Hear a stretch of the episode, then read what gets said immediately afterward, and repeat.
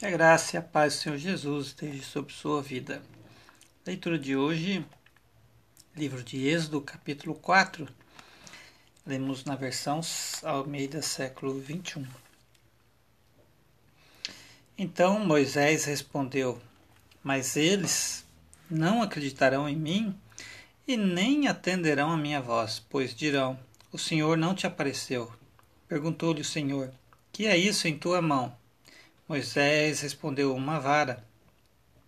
O Senhor lhe ordenou: Joga-a no chão. E ele a jogou no chão, e ela transformou-se numa cobra, e Moisés fugiu dela. Então o Senhor disse a Moisés: Estende a mão e pegue-a pela cauda.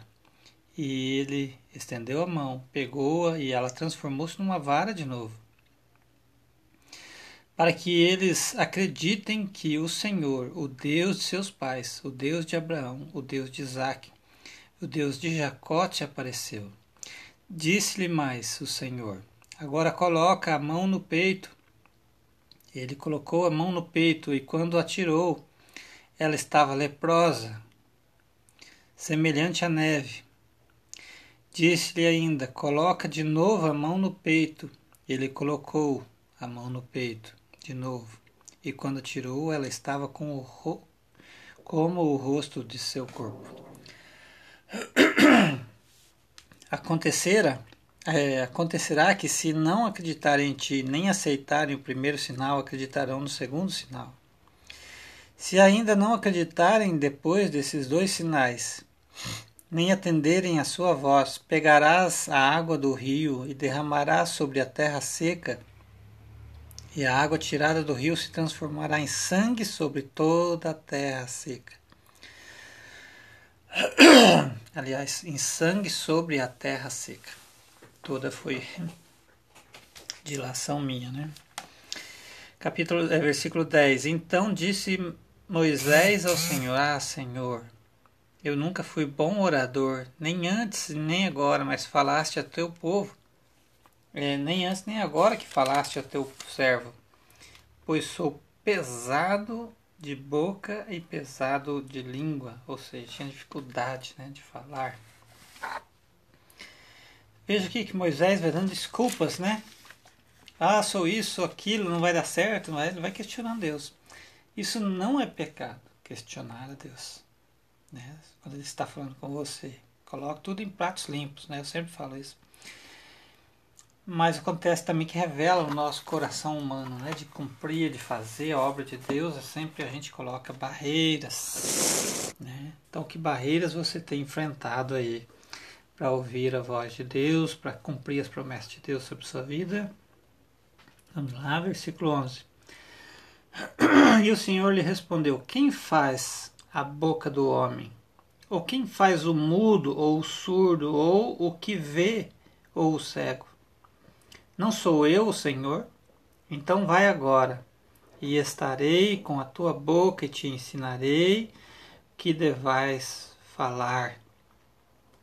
Também podemos perceber né, nesses versículos é a, revelação, Deus se revelando né, ao homem. Né?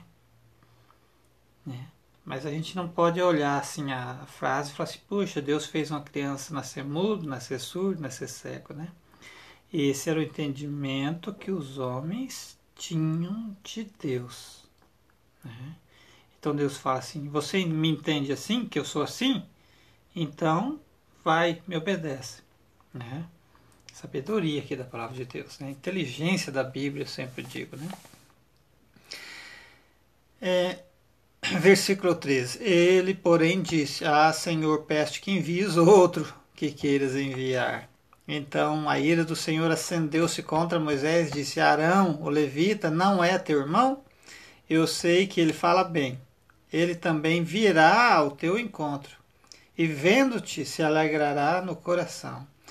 Tu lhe falarás e lhe porás as palavras na boca, e eu estarei com a tua boca e com a dele, e vos ensinarei o que deveis fazer. Veja, é questão de fidelidade que, que Deus então não chamou Arão? É, a gente vai conhecer no, no, no, na sequência aqui da história, né? A personalidade de Arão. Versículo 16. Ele falará ao povo em teu lugar, assim ele será a tua boca, e tu serás como Deus para ele. Tem um asterisco aqui que leva uma nota de rodapé na palavra Deus. E está aqui, ó. Isto é, serás portador da palavra divina. Né? Para a gente compreender um pouquinho e não cair na tentação. Né? De falar assim, não, se Deus era como Moisés era como Deus, uma outra pessoa, então eu posso ser Deus na vida da pessoa. Não, portador da palavra divina, né? Questão de tradução. Versículo 17: Portanto, levarás essa vara na tua mão e realizarás os sinais com ela. Então Moisés voltou para onde estava Jetro, seu sogro, e disse-lhe: Deixa-me voltar a meus irmãos que estão no Egito, para ver se ainda vivem. Jetro lhe disse: Vai em paz. E o Senhor disse também a Moisés em Midian: Vai, volta para o Egito pois já morreram todos os que procuravam tirar-te a vida. Então Moisés tomou sua mulher e seus filhos e os fez montar num jumento. Veja, irmãos, que nessa época aqui não tinha ainda a questão do cavalo, né? carruagens modernas, como a gente vê nos filmes, né? Essas coisas estavam ainda sendo inventadas, preparadas, né? Esses fatos se passam cerca lá entre 1700, 1800, 1500, né, antes de Cristo. Dá para a gente ir comparando né, com a história, né, alguns documentos, alguns livros extra-bíblicos, né, a veracidade né, da Bíblia. Versículo 21. E o Senhor disse ainda a Moisés: quando voltares ao Egito, tenha cuidado de fazer diante do faraó todas as maravilhas que tenho posto na tua mão. Mas eu lhe endurecerei o coração, ele não deixará o povo ir. Que coisa, né? Será que isso aqui é uma ação de Deus para apressar apressar né, a saída do povo de Israel? né, tirar o sofrimento, prefiro entender assim, ou para que o povo entenda que na maior dificuldade que existir, ninguém é contra Deus, ninguém é contra o seu povo. É também uma possibilidade. Versículo 22. Opa, entrou o bichinho do Rahan na garganta. Então dirás ao faraó, Assim diz o Senhor: Israel é meu filho, meu primogênito. E eu te disse: Deixa-me, deixa meu filho ir para que me cultue. Mas recusaste deixá-lo ir, pois por isso matarei o teu filho primogênito. Durante a viagem aconteceu que o Senhor encontrou Moisés numa estalagem e quis matá-lo. Então Zípora pegou uma faca de pedra, circuncidou o prepúcio de seu filho e, lançando-o aos pés de Moisés, disse: Tu és para mim um marido sanguinário. Deixa eu ler de novo essa parte aqui.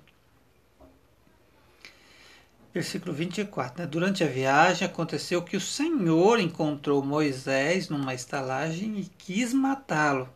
Então Zípora pegou uma faca de pedra circuncidou o prepúcio do seu filho e, lançando-o aos pés de Moisés, disse: Tu és para mim um marido sanguinário.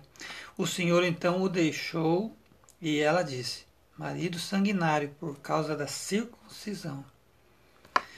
E o Senhor disse a Arão: Vai para o deserto ao encontro de Moisés. Ele foi e, encontrando-o no monte de Deus, cumprimentou-o com um beijo. E Moisés relatou a Arão todas as palavras com que o Senhor o enviara e todos os sinais que o mandaram realizar. Então Moisés e Arão foram e reuniram todos os anciãos dos israelitas E Araão falou todas as palavras que o Senhor dissera a Moisés, e este realizou os sinais diante do povo. O povo acreditou quando todos ouviram que o Senhor havia visitado os israelitas e que tinha visto a sua opressão. Inclinaram-se e o adoraram. Então, aqui nesse versículo 4, a gente vê aqui o chamado de Moisés, né? Capítulo 5. Depois disso, Moisés e Arão foram ao Faraó e disseram: Assim diz o Senhor, o Deus de Israel: Deixa o meu povo ir para que me celebre uma festa no deserto. Mas o Faraó respondeu: Quem é o Senhor para que eu atenda a sua voz e deixe, o, deixe Israel ir? Então, com, não conheço o Senhor, não deixarei Israel ir. Então eles disseram: O Deus dos Hebreus veio ao nosso encontro. Por isso, pedimos: deixa-nos ir a caminho de três dias. Deserto adentro, para oferecer sacrifícios ao Senhor nosso Deus. Caso contrário, ele nos alcançará com peste ou com espada.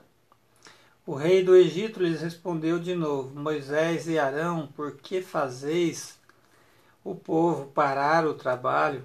voltai a vossas tarefas. Disse ainda o Faraó: O vosso povo já é numeroso e ainda o fazeis abandonar suas tarefas.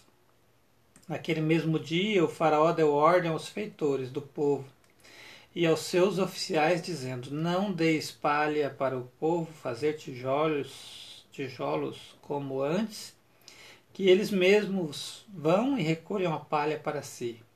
Mas exigireis a mesma cota de tijolos que faziam antes, não menos. Eles estão ociosos e por isso clamam. Vamos oferecer sacrifícios aos nossos, ao nosso Deus. Tornai pesado o serviço desses homens para que se, se ocupem nele e não deem ouvidos às palavras mentirosas. Então os feitores do povo e seus oficiais saíram e disseram ao povo: Assim diz o Faraó, e não vos darei palha. De vós mesmo e ajuntai palha onde puderdes e achá-la, porque o vosso serviço não será diminuído em nada. Então o povo espalhou-se por toda parte do Egito, recolhendo restolho em lugar de palha. E os feitores os pressionavam, acabai a tarefa diária todos os dias, como quando havia palha. E os oficiais dos israelitas, colocados sobre eles pelos feitores de Faraó, foram açoitados, e os feitores reclamavam, porque não acabastes e nem ontem, nem hoje a vossa tarefa? fazendo a mesma cota de tijolos de antes. Por isso os oficiais dos israelitas foram queixar-se ao faraó, porque tanta tratas assim os seus servos. Os teus servos não recebem palha e nos dizem: Fazei tijolos, e teus servos são açoitados. A culpa, porém, é do teu povo. Mas eles responderam: Sois preguiçosos, sois preguiçosos. Por isso dizeis: Vamos oferecer sacrifício ao Senhor. Portanto, ide, trabalhai, mas não recebereis palha. Mesmo assim, fareis a mesma cota de tijolo. Então os oficiais dos israelitas vieram, viram-se em dificuldade, porque se lhe dizia: a cota diária dos vossos tijolos não será diminuída em nada. Ao saírem da presença do Faraó, depararam com Moisés e Arão que vinha ao encontro deles. Eles disseram: Olhe o Senhor para vós e julgue isso, pois fizeste que pois fizeste que fôssemos odiados pelo faraó e pelos seus subordinados, colocando, no, na, colocando nas mãos deles uma espada para nos matar. Então Moisés, voltando para o Senhor, disse: Senhor, por que maltrataste este povo? Por que me enviaste? Pois desde que me apresentei ao Faraó para falar em teu nome, ele tem maltratado este povo e nada fizeste para libertar o teu povo. Deus possa te abençoar com a leitura deste dia e possamos aprender cada vez mais com a palavra de Deus, né? A promessa de Deus sempre vai encontrar resistências e resistências terríveis, né? É preciso persistir, é preciso buscar em oração, é preciso se despojar né, da sua saúde, dos seus bens, da sua paciência, né, da sua fé, para se cumprir os propósitos de Deus. Né? Embora sabendo que Ele é Deus. Deus abençoe o seu dia. Em nome de Jesus.